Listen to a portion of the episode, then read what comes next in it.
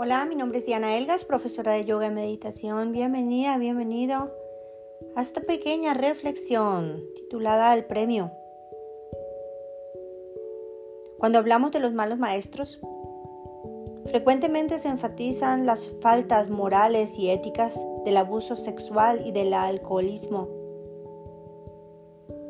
El alcohol es dañino de muchas maneras, especialmente si el alcohólico es el gurú no solo daña al maestro, sino que también, ya que esta persona debería ser un ejemplo y un modelo para la comunidad, su conducta ebria puede incitar a otros al alcoholismo.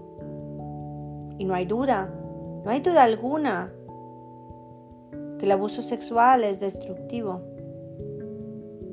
Pero el abuso sexual y el abuso de sustancias son relativas, fáciles de contar, mientras que hay abusos, muchos más insidiosos, generalizados en el mundo espiritual. Estos abusos son más sutiles y por consiguiente más peligrosos. Tres hábitos intoxicantes compiten por el premio al tipo más dañino del abuso, el dinero, el poder y la fama.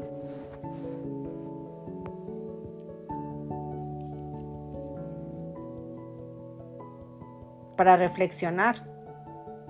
A veces juzgamos a una persona porque tiene un hábito o porque tiene otro hábito.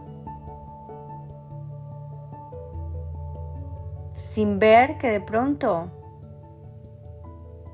en nuestro cuerpo, en nuestra mente, tenemos más cosas tóxicas.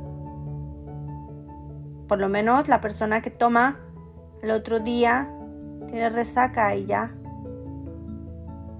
Pero las personas que abusan, que son materialistas, que viven por la fama y el poder. ¿Qué podríamos decir de ellos? Hay cosas que son más tóxicas.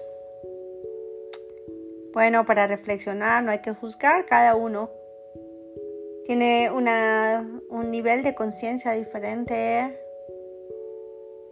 y cada uno debe actuar de la mejor manera.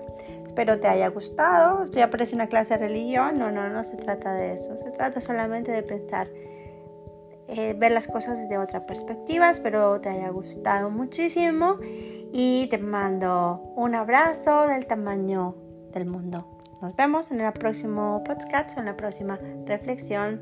Namaste.